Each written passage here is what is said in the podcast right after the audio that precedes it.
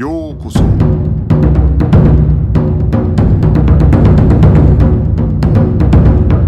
Eu sou o Gustavo e você está ouvindo o Budocast.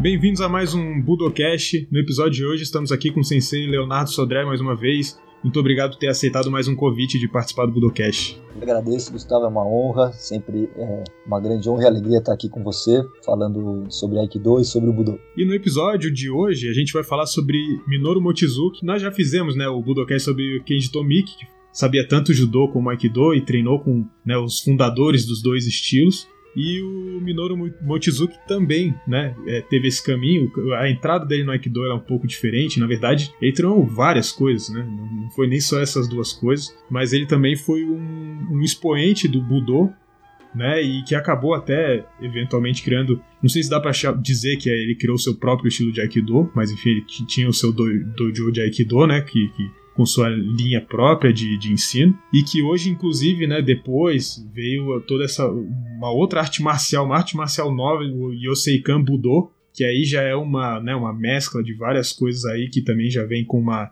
influência do filho dele depois, né? E que tem uma história também muito interessante, né? É, eu acho que o Mochizuki Sensei é um personagem incrível de se estudar, porque ele foi o que muita gente imagina, que, ela, é, que gostaria de ser, treinar diversas artes marciais, ser graduado em diversas artes marciais, e que muita gente muitas vezes vê como impossível, e ele é uma prova de que, olha, ao menos um pelo menos conseguiu.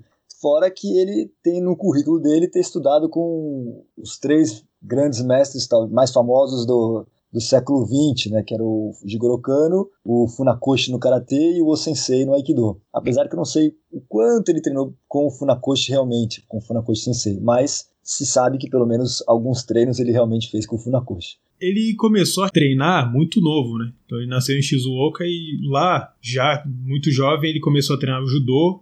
Depois ele trocou, ele ficou meio que indo e voltando o judô e o kendo, né?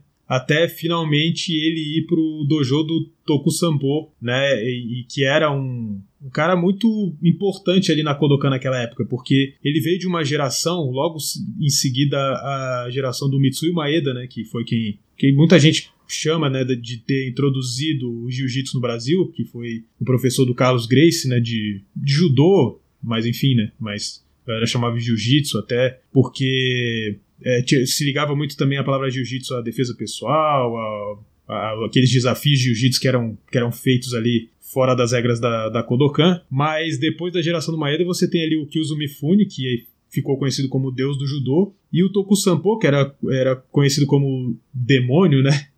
Ele era o, meio que o rival do Mifune, mas também como um amigo ali, né? Então eles, eles, eles eram um cara muito próximos, parece, mas ao mesmo tempo eram os dois grandes rivais ali na Kodokan. O Mifune sendo tratado como um cara mais técnico e tal, e o Toku Sampo um cara mais, mais agressivo, assim, um cara mais forte, e que e, e os dois chamavam muita atenção na Kodokan naquela época. Então eu imagino como é que deve ter sido esse, esse treinamento do, do Mochizuki com o Toku Sampo.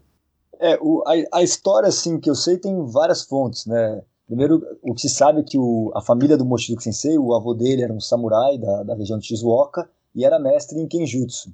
Nunca para mim ficou muito claro se ele realmente iniciou a, a, o treinamento nas artes marciais com o avô. É, isso tem gente que fala que sim, tem gente que fala que não, mas o que se sabe é que realmente ele começou a treinar artes marciais com 5 anos. É o que você falou, não, não se tem ao certo se ele começou no judô, no kendo, ou fazendo os dois e trocando. Mas o que pode ter certeza que foi o, o, a grande estreia dele formal num, num, num, treinamento marcial foi com o Toku Sampo, que é um, foi um mestre super renomado, que inclusive tem relações, né, a, chega a ter relações com o Brasil, com passagens dele ganhando lá, do, lutando na, na Kodokan com os fuzileiros navais brasileiros, e também tendo uma certa influência com o Gel Mori, que foi um, um grande lutador de jiu-jitsu aqui no, no Brasil. Jiu-jitsu, judô, né? Difícil dizer, o, é. depende, depende de quem vai falar. Mas o, o, o, o Mochizuki Sensei tem, inclusive, entrevistas com ele, dele falando que era um treinamento bem rígido com, com o Toku Sampo. E que o Toku Sampo não era só também mestre de judô, mas também tinha, sabia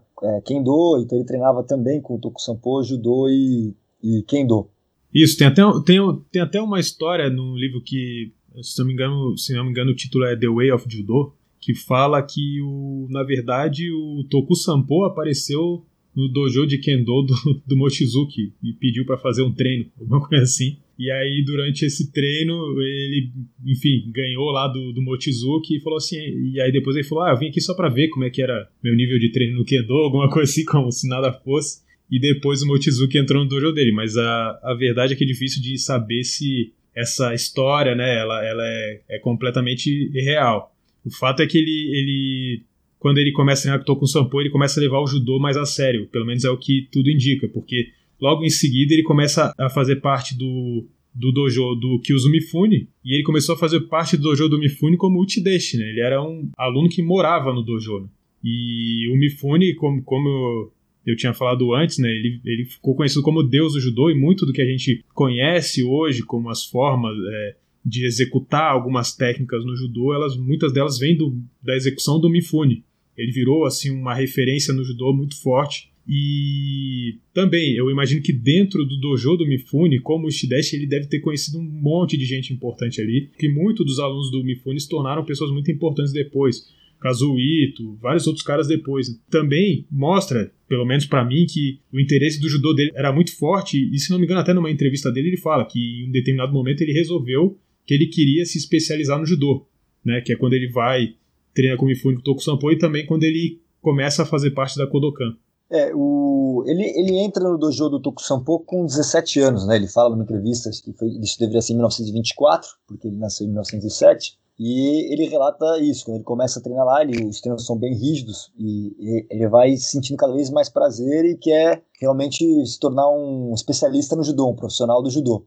E aí, em 1900, se não me engano, acho que 26, ele entra na Kodokan, é, eu sei que ele entra, ele fala que ele entra em maio e já em junho ele já recebe o Shodan dele na, na Kodokan. E na Kodokan ele vai participar em, no ano seguinte, no início do ano seguinte, do Kangeiko, que são os treinamentos de inverno, que na época duravam um mês, eu não sei hoje como é que funciona na, na Kodokan, o tempo que dura, mas na época durava um mês inteiro de treinamento, do treinamento intensivo do inverno. E segundo ele conta, os treinos começavam às quatro da manhã.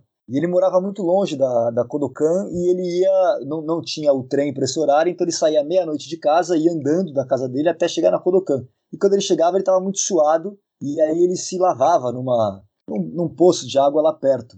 E aí, num, num, dia que ele foi se lavar, o, um balde que ele usava para se lavar não tava e ele foi se chafurdar na água. E, é, inverno, água super gelada. Quando ele enfia lá a cabeça, ele é resgatado e justamente a pessoa que resgata ele era o Kyosu Mifune, sensei que já era, né? Já nessa época já era talvez a grande estrela da Kodokan, entre, entre os professores.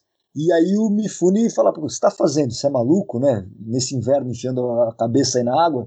Aí ele fala, olha, venho suado, tal, não sei o que, vou preciso me lavar para poder entrar no dojo. E conta a história dele, que ele acorda meia-noite para chegar lá às quatro da manhã. E aí o Mifune fala, olha, a partir de hoje você vai ficar na minha casa e, e obviamente né, com, com um convite desse para ser o te deixo, você não nega. E o que mostra pela própria história que é, o Tokusampo aceita que o aluno dele vá, vá ser o te deixo do Mifune e que mostra que não tinha essa rivalidade que as pessoas imaginavam, né, que o Tokusampo e o Mifune, no fundo, é, eram colegas, se não amigos. Né? Eu imagino até que amigos. E aí ele começa a ser o Utidate do, do Mifune e através dessa conexão com o Mifune ele vai crescer cada vez mais dentro da, da Kodokan. Ele entra na Kodokan em 1926, segundo, segundo ele consta, isso eu nunca conferi em documentos, eu só estou falando aqui das entrevistas do, do, do Mochizuki Sensei. Ele entra na Kodokan em, em 1926 em maio, já em junho ele já vira Shodan, em janeiro de 1927, imagino que no final do Kangeiko ele já rece recebe o segundo Dan e um ano depois ele já vira terceiro dan. Então, são graduações que ele vai crescendo bem rápido dentro do universo do judô. E na sequência, ele, por ele saber Kendo, em 1927, o Jigoro Kano cria uh, o Kobudo Kenkyukai, né, que era um grupo de pesquisas das artes marciais, dos Koryus, das artes marciais antigas. E ele já acaba sendo membro, na época, acho que se não me engano, era o mais novo membro em idade né, desse grupo de pesquisas dentro da, da Kodokan, do Kobudo Kenkyukai. É, esse o Kobudo Kenkyukai muita gente não fala sobre, né? Jigoro Kano criou vários, várias, é,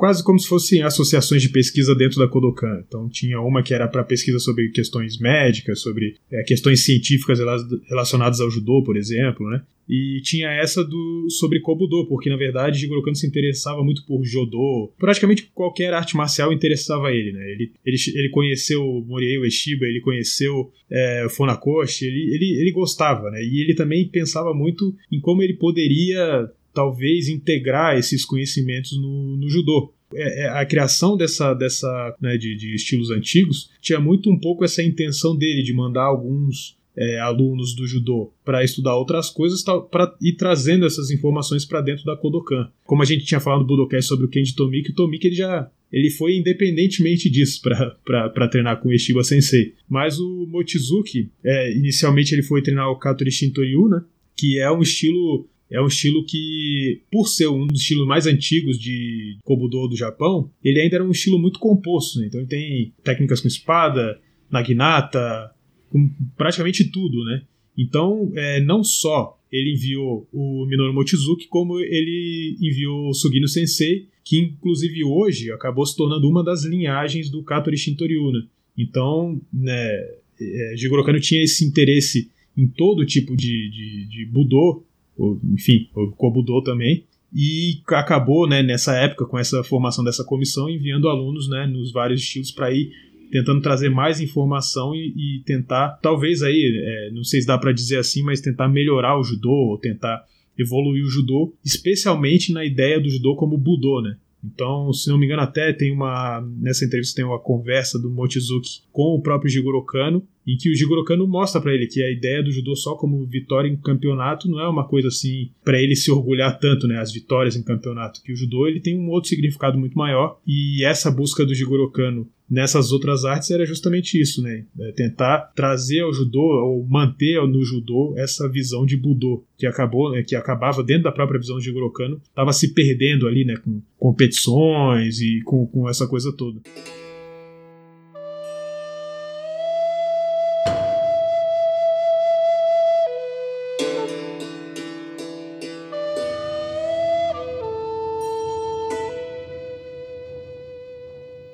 Essa história que você conta na entrevista é bem legal que ele fala, porque o Mochizuki Sensei conta que quando ele começa já a fazer parte do, do Kobudo Kenkyukai, ele tinha que fazer relatos mensais pro Jigoro Kano Sensei sobre o que, que ele estava estudando, o que, que o grupo estava estudando naquele, uh, naquele processo. Cabe lembrar aqui que era um grupo de pessoas mas inicialmente o Mochizuki Sensei ganha um destaque nesse grupo porque ele já tinha experiência maior com treinamento de armas, no caso com Kendo. Então ele ganha um destaque no grupo e com isso ele entra nos radares né, do olhar do próprio Jigoro Kano Sensei e se torna cada vez mais próximo dele, fazendo esses relatos mensais. E num desses relatos ele, ele chega atrasado, que para um japonês é uma coisa bem é, mortífera ali, se, se atrasar para um, um encontro, e ele pede desculpa e ele vai explicar por que, que ele chegou atrasado, porque ele tinha participado de uma competição de manhã e tinha ganho, então ele já estava meio que se vangloriando que tinha ganho a competição. E aí depois, no, à tarde, ele foi para uma outra competição e também ganhou. E aí nisso é uma passagem incrível que o Jigoro Kano Sensei fala para ele: Poxa, mas por que, que você fez duas competições? Você já não entendeu que deu errado na primeira? Que a competição não é sobre ganhar ou perder, é sobre você usar como um laboratório para você ver o que, que, né, o, o que, que você está fazendo de certo e errado. Não é uma, você não, você não compete num certo sentido como uma competição esportiva que tem que ganhar a qualquer custo, mas você compete num sentido de estudo, de laboratório. E aí isso foi um grande insight para o próprio Mochizuki Sensei, né? Mas voltando sobre esse Kobudo Kenkyukai, era um grupo incrível que o Jigoro criou, que os professores inicialmente iam lá, lá para dentro da Kodokan dar aula para esse grupo. Então você tinha os mestres do Tenshin Shoden Katori, é, é, Tenshin Shoden Katori Shintoryu, aí era um grupo de professores que ia, é, todos eles do alto escalão do, desse estilo, do Katori Shintoryu. Mas você tinha também o Hakudo Nakayama, do Muso Shindenryu, você tinha do o Takashi Shimizu, né, o Muso Shinryu, para quem não conhece, é um estilo de Yai, de Aijutsu. O Hakudo Nakayama talvez tenha sido o maior nome do, do Kendo do século XX, pelo menos na minha opinião foi. É, e o Takashi Shimizu do Jodo, né, do Shindo Musoryu, na época era Shindo Musoryu Jojutsu, que é da, da arte do bastão. E em 1930, é, o Jigoro Kano assiste uma demonstração do fundador do Aikido no dojo do fundador do Aikido e fica maravilhado e fala pro, né, pro fundador do Aikido para ele fazer parte como professor desse grupo, mas o O-sensei, o fundador do Aikido, que a gente chama de O-sensei, é, diz que prefere não ir lá dar aula, mas que ok, ele aceitaria que o Jigoro Kano enviasse alguns alunos para ele. O Jigoro Kano, na verdade, envia dois alunos, que era o Mochizuki Sensei e o Jiro Takeda. Jiro Takeda já era um, um aluno é, da Kodokan com mais idade, mas que era meio que até para controlar o impulso do próprio Mochizuki, né? Era, era um mais velho é, ajudando o mais novo. E através do Mochizuki Sensei, ele, o Mochizuki Sensei leva é, o Yoshi Sugino e o próprio depois o próprio Aritoshi Murashige Sensei que tem uma relação profunda com o Aikido brasileiro porque foi mestre do introdutor do Aikido no Brasil, Henshin Kawai. É, então é, é, difícil, eu não sei dizer qual era a ideia inicial do Jigoro Kano, não sou um pesquisador da, da história do judô, sou um leve conhecedor porque gosto do Budô, mas não sou um pesquisador. Mas é, é, não sei se ele queria manter vivo o espírito da, dessas artes marciais tradicionais japonesas, ou se ele queria melhorar o próprio judô, ou se ele queria lapidar os talentos da Kodokan com, com essas artes marciais antigas, mas o fato é que não sei o quanto foi significativo o Kobudo Kenkyukai para o judô, mas para o Aikido, esse grupo Budo Kenkyukai foi incrivelmente significativo, porque três membros desse grupo, o Mochizuki Sensei, o Yoshi Sugino Sensei e o Aritoshi Murashige Sensei, que eram membros desse grupo da Kobudo Kenkyukai, viram depois grandes mestres de Aikido e grandes divulgadores do Aikido mundo afora. Então, para o Aikido, é, é, uma, é uma coisa incrível, né? Porque a gente esquece o quanto o, o próprio Jigoro Kano foi, foi importante para o Aikido também porque a criação desse grupo indiretamente possibilitou a expansão do Aikido. E ele manda esses alunos pesquisarem né, com, com o Sensei como membros do Kobudo Kenkyukai. Só que o Mochizuki Sensei já vai fazer isso em 1930, virar aluno do fundador do Aikido, e aí, na sequência, o fundador do Aikido chama ele para morar, para ser o Tideshi dele também. E aí o, o Mochizuki Sensei no relato com o Jigoro Kano fala, olha, o, o do Aikido parece gostar muito de mim e acho que em pouco tempo eu vou conseguir ser Menkyo Kaiden, né? Ser mestre nessa, nessa arte dele, que até então era Daitoryu Aikijujutsu, não era Aikido. E aí o Jogoro fala, olha, me parece que é bom você, se ele te chamou para morar lá com ele, vai, você tem a minha autorização, porque parece que isso realmente é uma boa.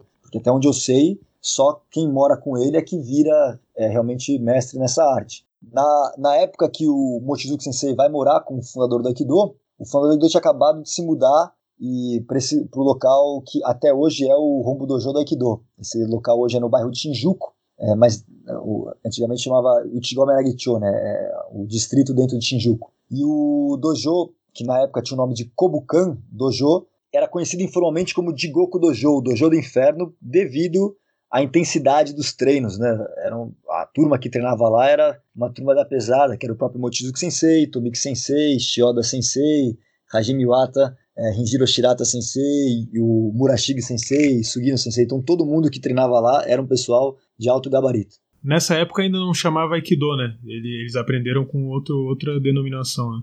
Nessa época tinha gente chamada de Oshibaryu, mas no fundo era, na verdade era Daitoryu mesmo. Daitoryu é que Jujutsu o ensinava, inclusive os primeiros diplomas do Mochizuki Sensei são diplomas de Daitoryu é Jujutsu. Então é, fica evidente que nessa época o Fandoro ensinava o Daitoryu Jujutsu. Até tem uma, uma passagem que o próprio Sokaku Takeda Sensei, o, o mestre do Fandor Aikido, é, vai é, visitar o Fandor Aikido e nesse período que o Mochizuki Sensei estava tá, morando lá e passa algumas semanas com eles. Então ele, o Fandor Aikido dava realmente na época Daitoryu Aikijujutsu.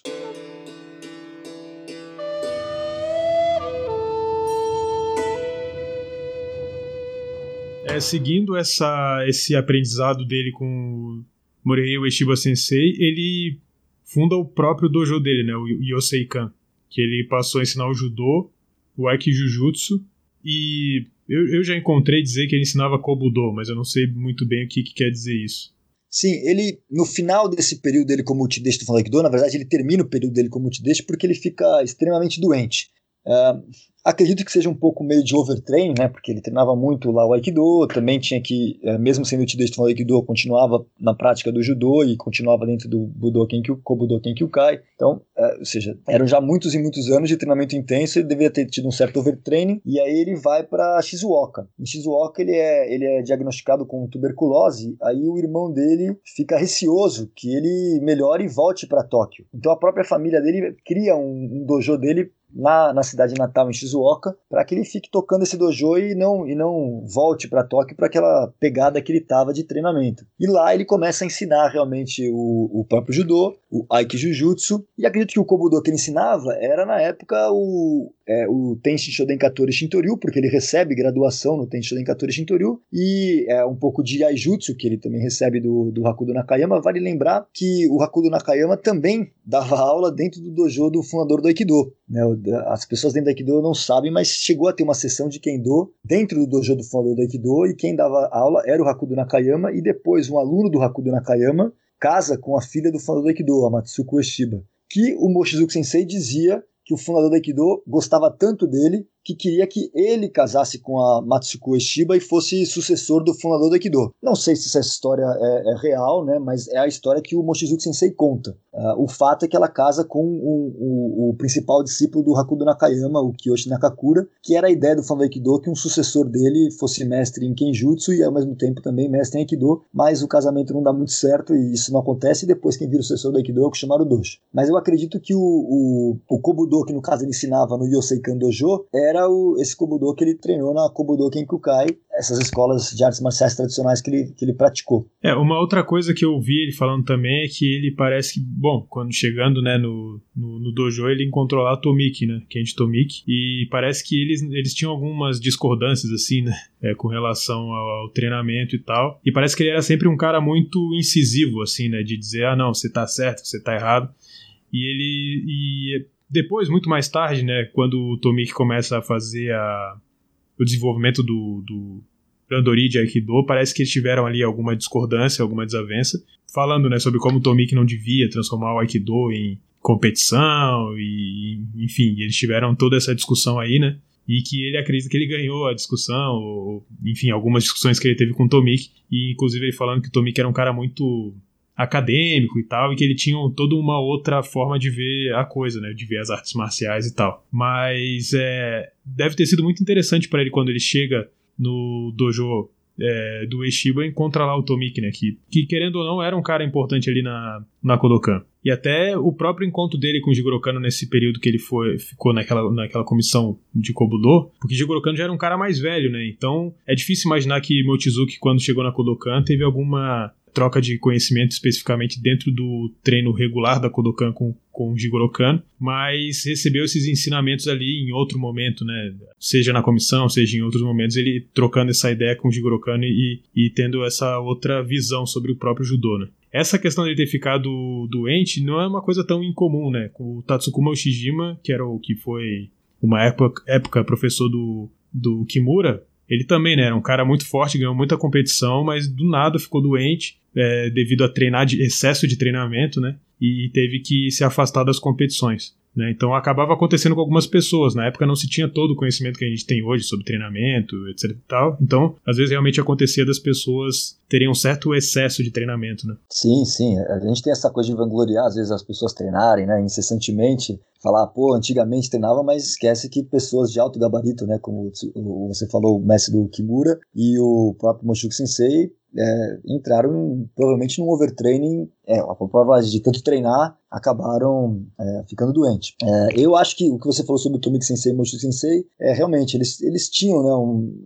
o, ele com o Tomik Sensei acho que nunca bateu, o Santo nunca bateu. É, eram duas, duas personalidades diferentes, né, o Moshi Sensei não era um, um acadêmico, o, o Tomik Sensei ele era uh, já um, um, intelectual, né, de uma, de uma certa elite uh, de Tóquio, o Tomik Sensei conhece o Falou Aikido muito antes, então já tinha uma proximidade muito forte com o próprio Falou Aikido, já era também uma figura é, proeminente na própria Kodokan, então acho que era sempre meio que, porra, aqui você também, ali você também, e meio que os dois, o Falou Aikido gostava muito dos dois, né, tanto do Tomiki quanto do Mochizuki. Então acho que isso também foi, foi fomentando um pouco essa, pelo menos na visão do Mochizuki Sensei, essa, essa certa rivalidade, né? E, inclusive, realmente você falou, é verdade, quando o Tomiki Sensei cria a competição no Aikido, o Mochizuki Sensei é um dos veemente, é, uma das vozes veemente mais fortes, dizendo, não, isso daí não está certo, não deve criar competição, porém depois o filho dele, né, o Hiro Mochizuki, cria competição no, no, no, dentro do estilo do Yosei Budo que o filho criou, e para e o Mochizuki Sensei, para isso nunca foi um problema. Então acho que era muito mais uma pegada em oposição ao próprio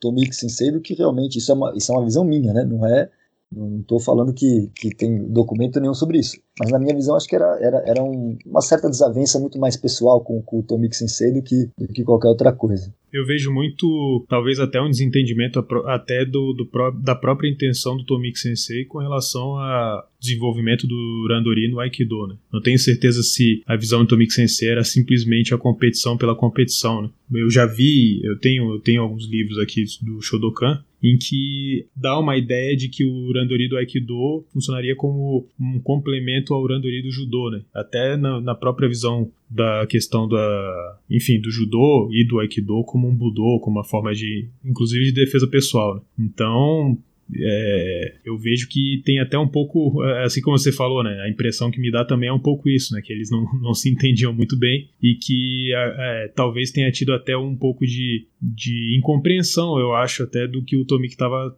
querendo construir ali na, na, na, dentro da perspectiva dele. Né? Mas até porque ele também competia no judô, né?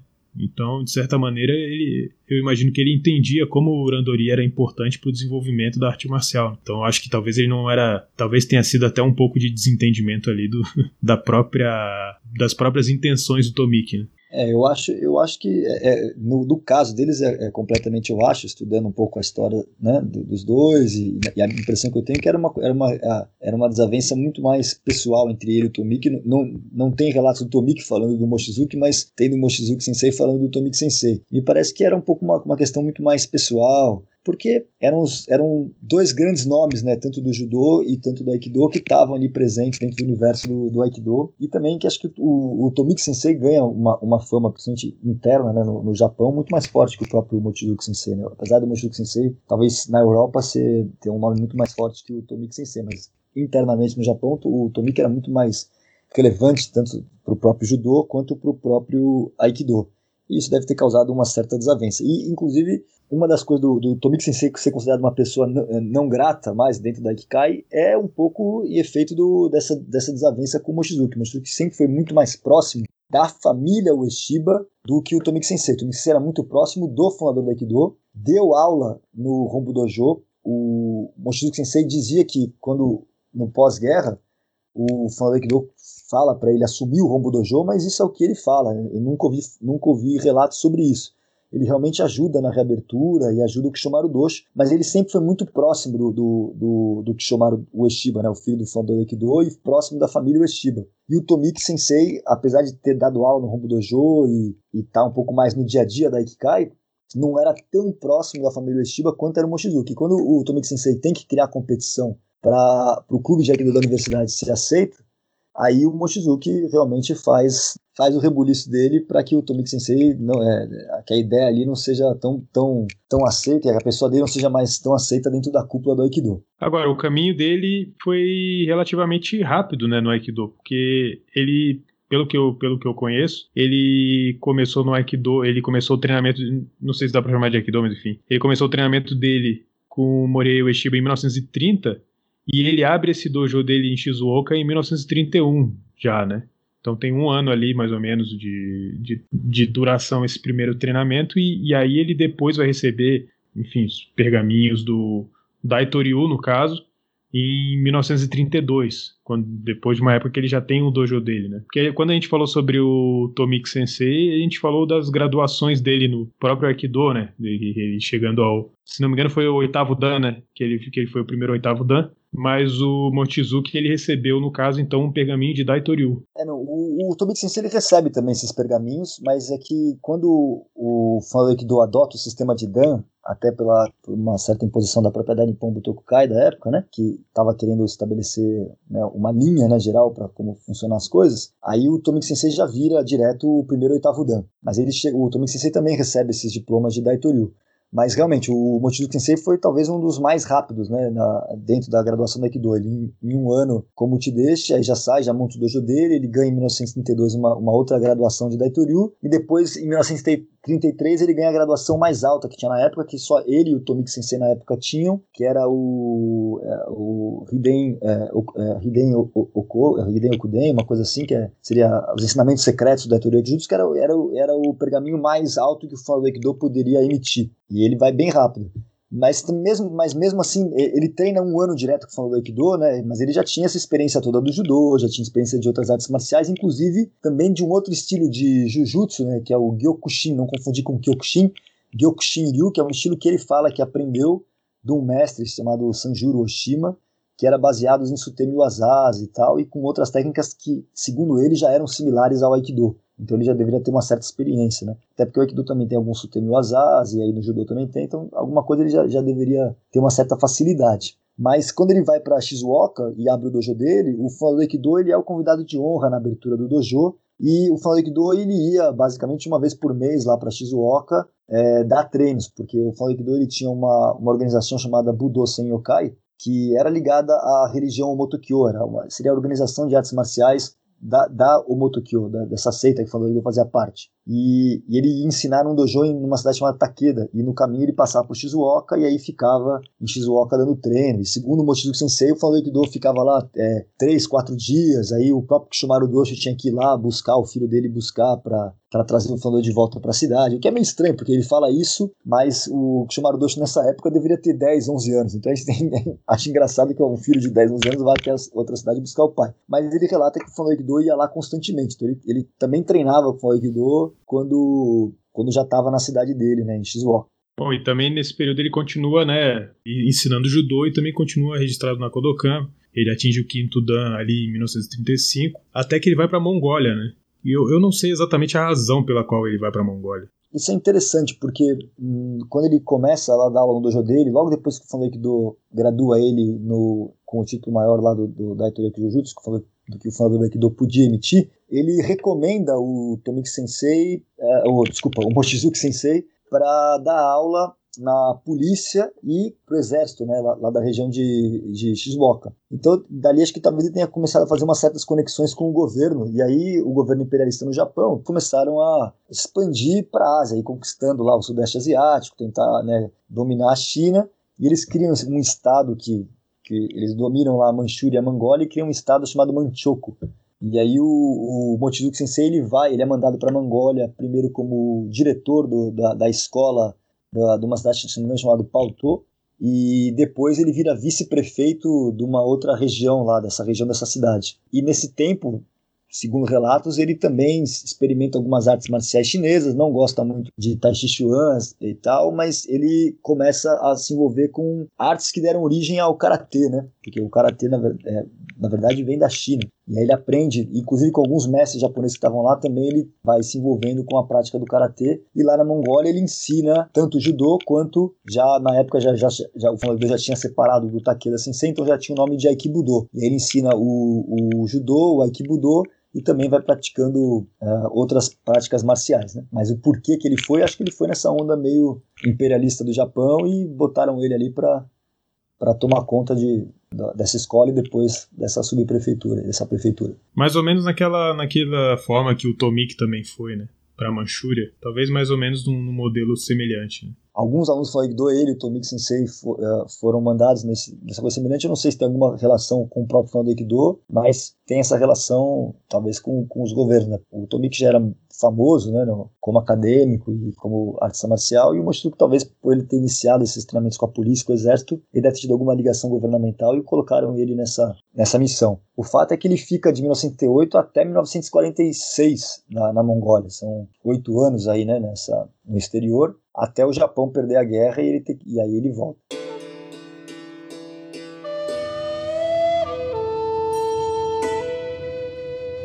Eu também não lembro isso. O que, que aconteceu com o dojo dele antes dele ir ou quando ele foi pra Mongólia? Ele simplesmente fechou o dojo, né? Eu imagino. Até onde eu sei, me parece que sim, que ele fecha o dojo dele. É verdade que o dojo dele, vários outros professores iam lá dar aulas. Ele tenta montar uma coisa meio como o Jigoro Kano na Kodokan. Ele chama um discípulo do Ken Wamabuni, do Karatê, para dar aula. Ele chama um outro professor de, um, de, de, um, de uma outra, de um outro estilo de Karatê também para dar aula no dojo dele. Mas eu acho que quando ele vai embora, o dojo dele realmente fecha. Nessa, nessa época, o Japão já estava muito no movimento imperialista. Então não sei se também tinha muita gente lá, né?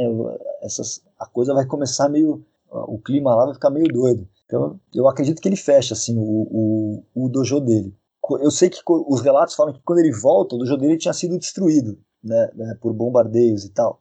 Também, isso eu vi em algum lugar, não tenho nenhum, nenhum documento que comprove isso porque eu não sei se Shizuoka foi uma região que foi bombardeada, mas falam que o dojo dele já não estava mais de pé quando ele volta do, da Mongólia. Ele tem que re, re, reconstruir o dojo dele. É, o que eu encontrei é que ele retorna em 46, né, ao, ao Japão, e que ele se torna ser estudante de judô e aí ele reconstrói o dojo dele, o Yoseikan, em 1950, né? Então aí ele retoma as atividades ali no, no dojo em 1953 ele escreve um livro sobre Aikido e que diz que tem um fascículo sobre boxe francês, porque antes de, de, de 1953 ele tinha ido para já tinha ido fazer uma visita na Europa, né?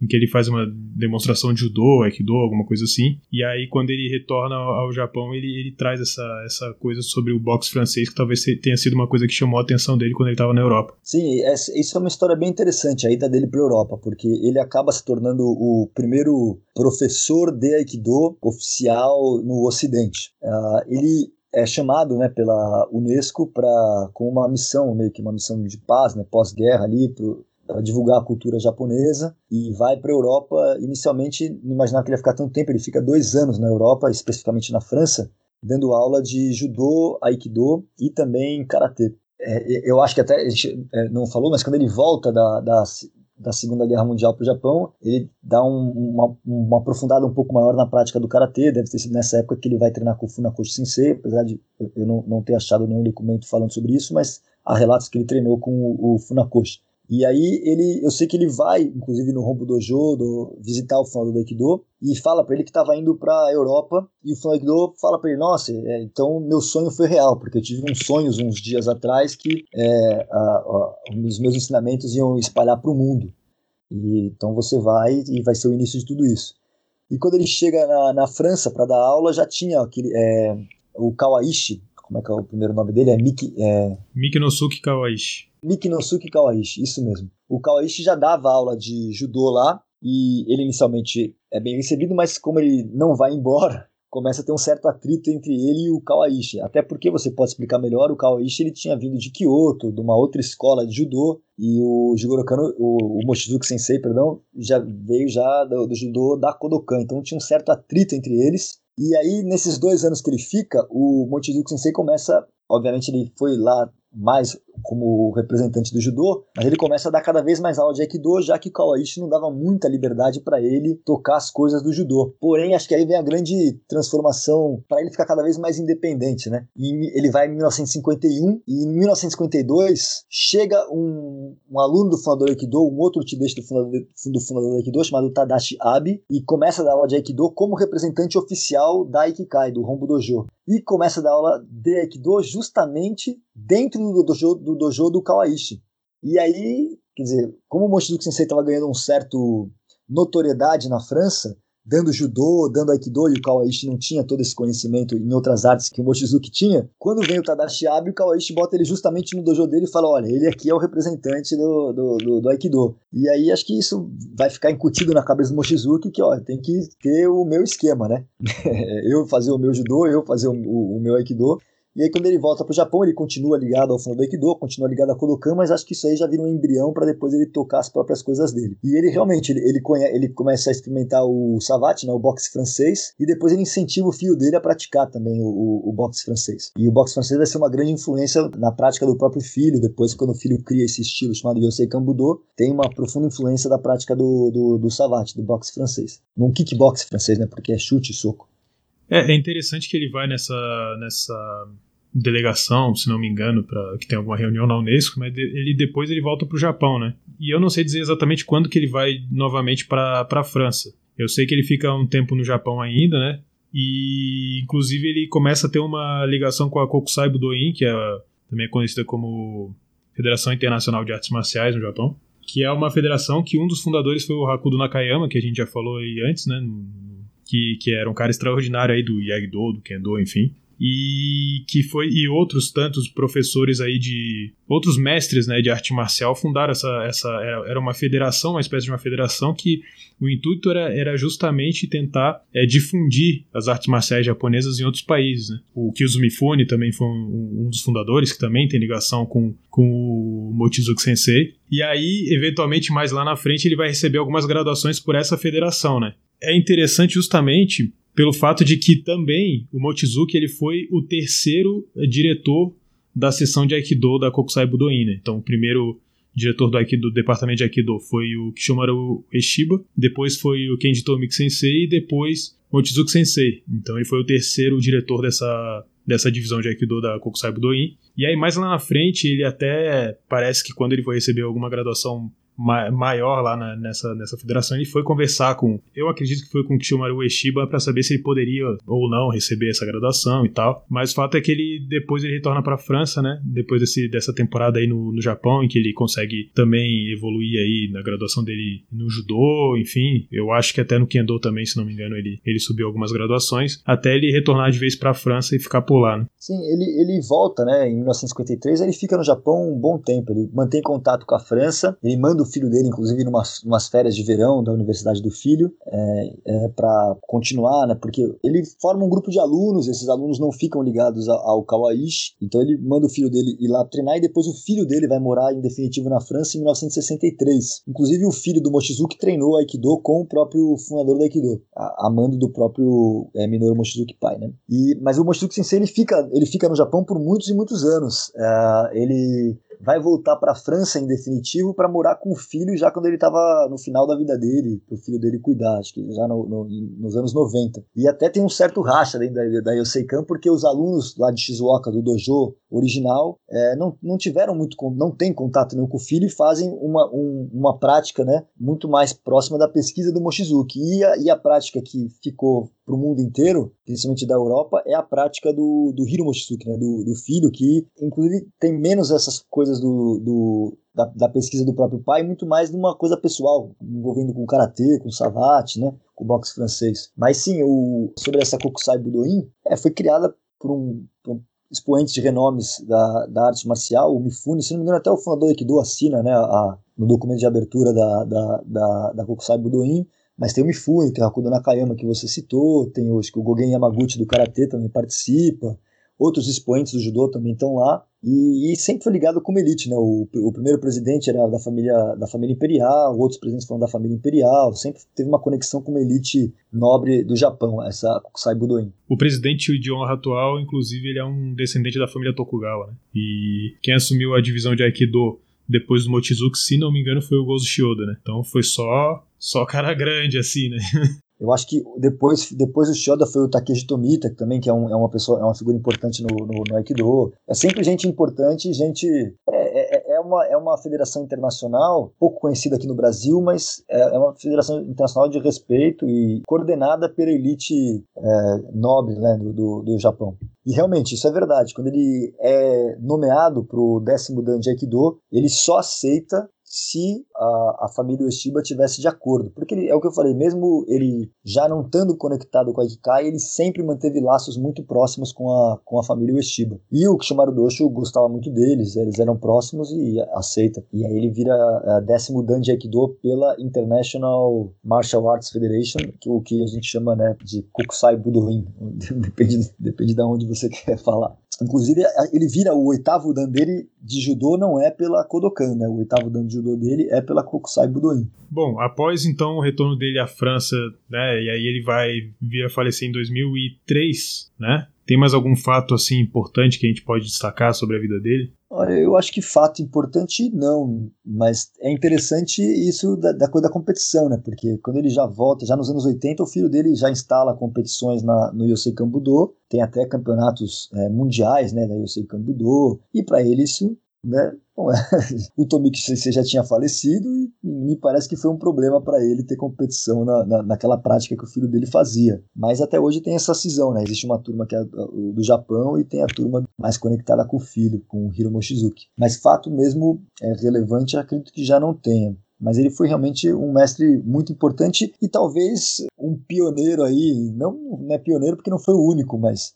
dessa ideia do Mixed Martial Arts, né? Porque ele treinou de tudo um pouco e o dojo dele era de tudo um pouco. No dojo dele, ele não, não, não tinha um método em si dele. Ele, ele fala, tem entrevistas que ele fala: olha, eu dou três dias da semana Aikido, três dias da semana Karatê, tantos dias da semana Judô, e fazia de tudo um pouco, né? Não tinha, não era um estilo dele. O filho dele que vai fazer essa ligação, vai, vai transformar tudo num bloco só. Mas ele mesmo ele separava isso meio que, ó, tipo, agora é aula do karatê, agora é aula do não sei o quê, e, e ia fazendo dessa forma.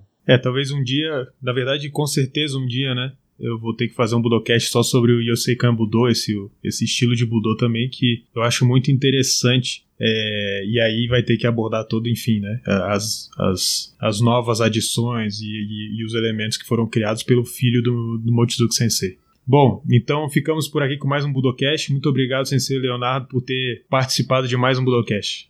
Eu que agradeço, é um enorme prazer. Espero que a comunidade das artes marciais ajudem a divulgar cada vez mais o seu canal, porque é uma fonte muito importante de conhecimento e exaltar essas fontes é cada vez mais importante no, nos dias de hoje. É raro a gente ter alguém como você que tem essa pesquisa e que está provendo a todos uh, dos, com seus estudos e, e, trabalhos. Então, muito obrigado. É uma imensa alegria é, fazer parte, né, falando um pouco do Aikido aqui no, no, no seu canal, mas é uma imensa alegria poder ser um ouvinte do seu podcast, que é algo de extrema qualidade. Eu que agradeço. Então, ficamos por aqui com mais um Budocast. Não se esqueça de se inscrever nos nossos, nas nossas redes sociais, no Instagram, no Facebook, no Twitter.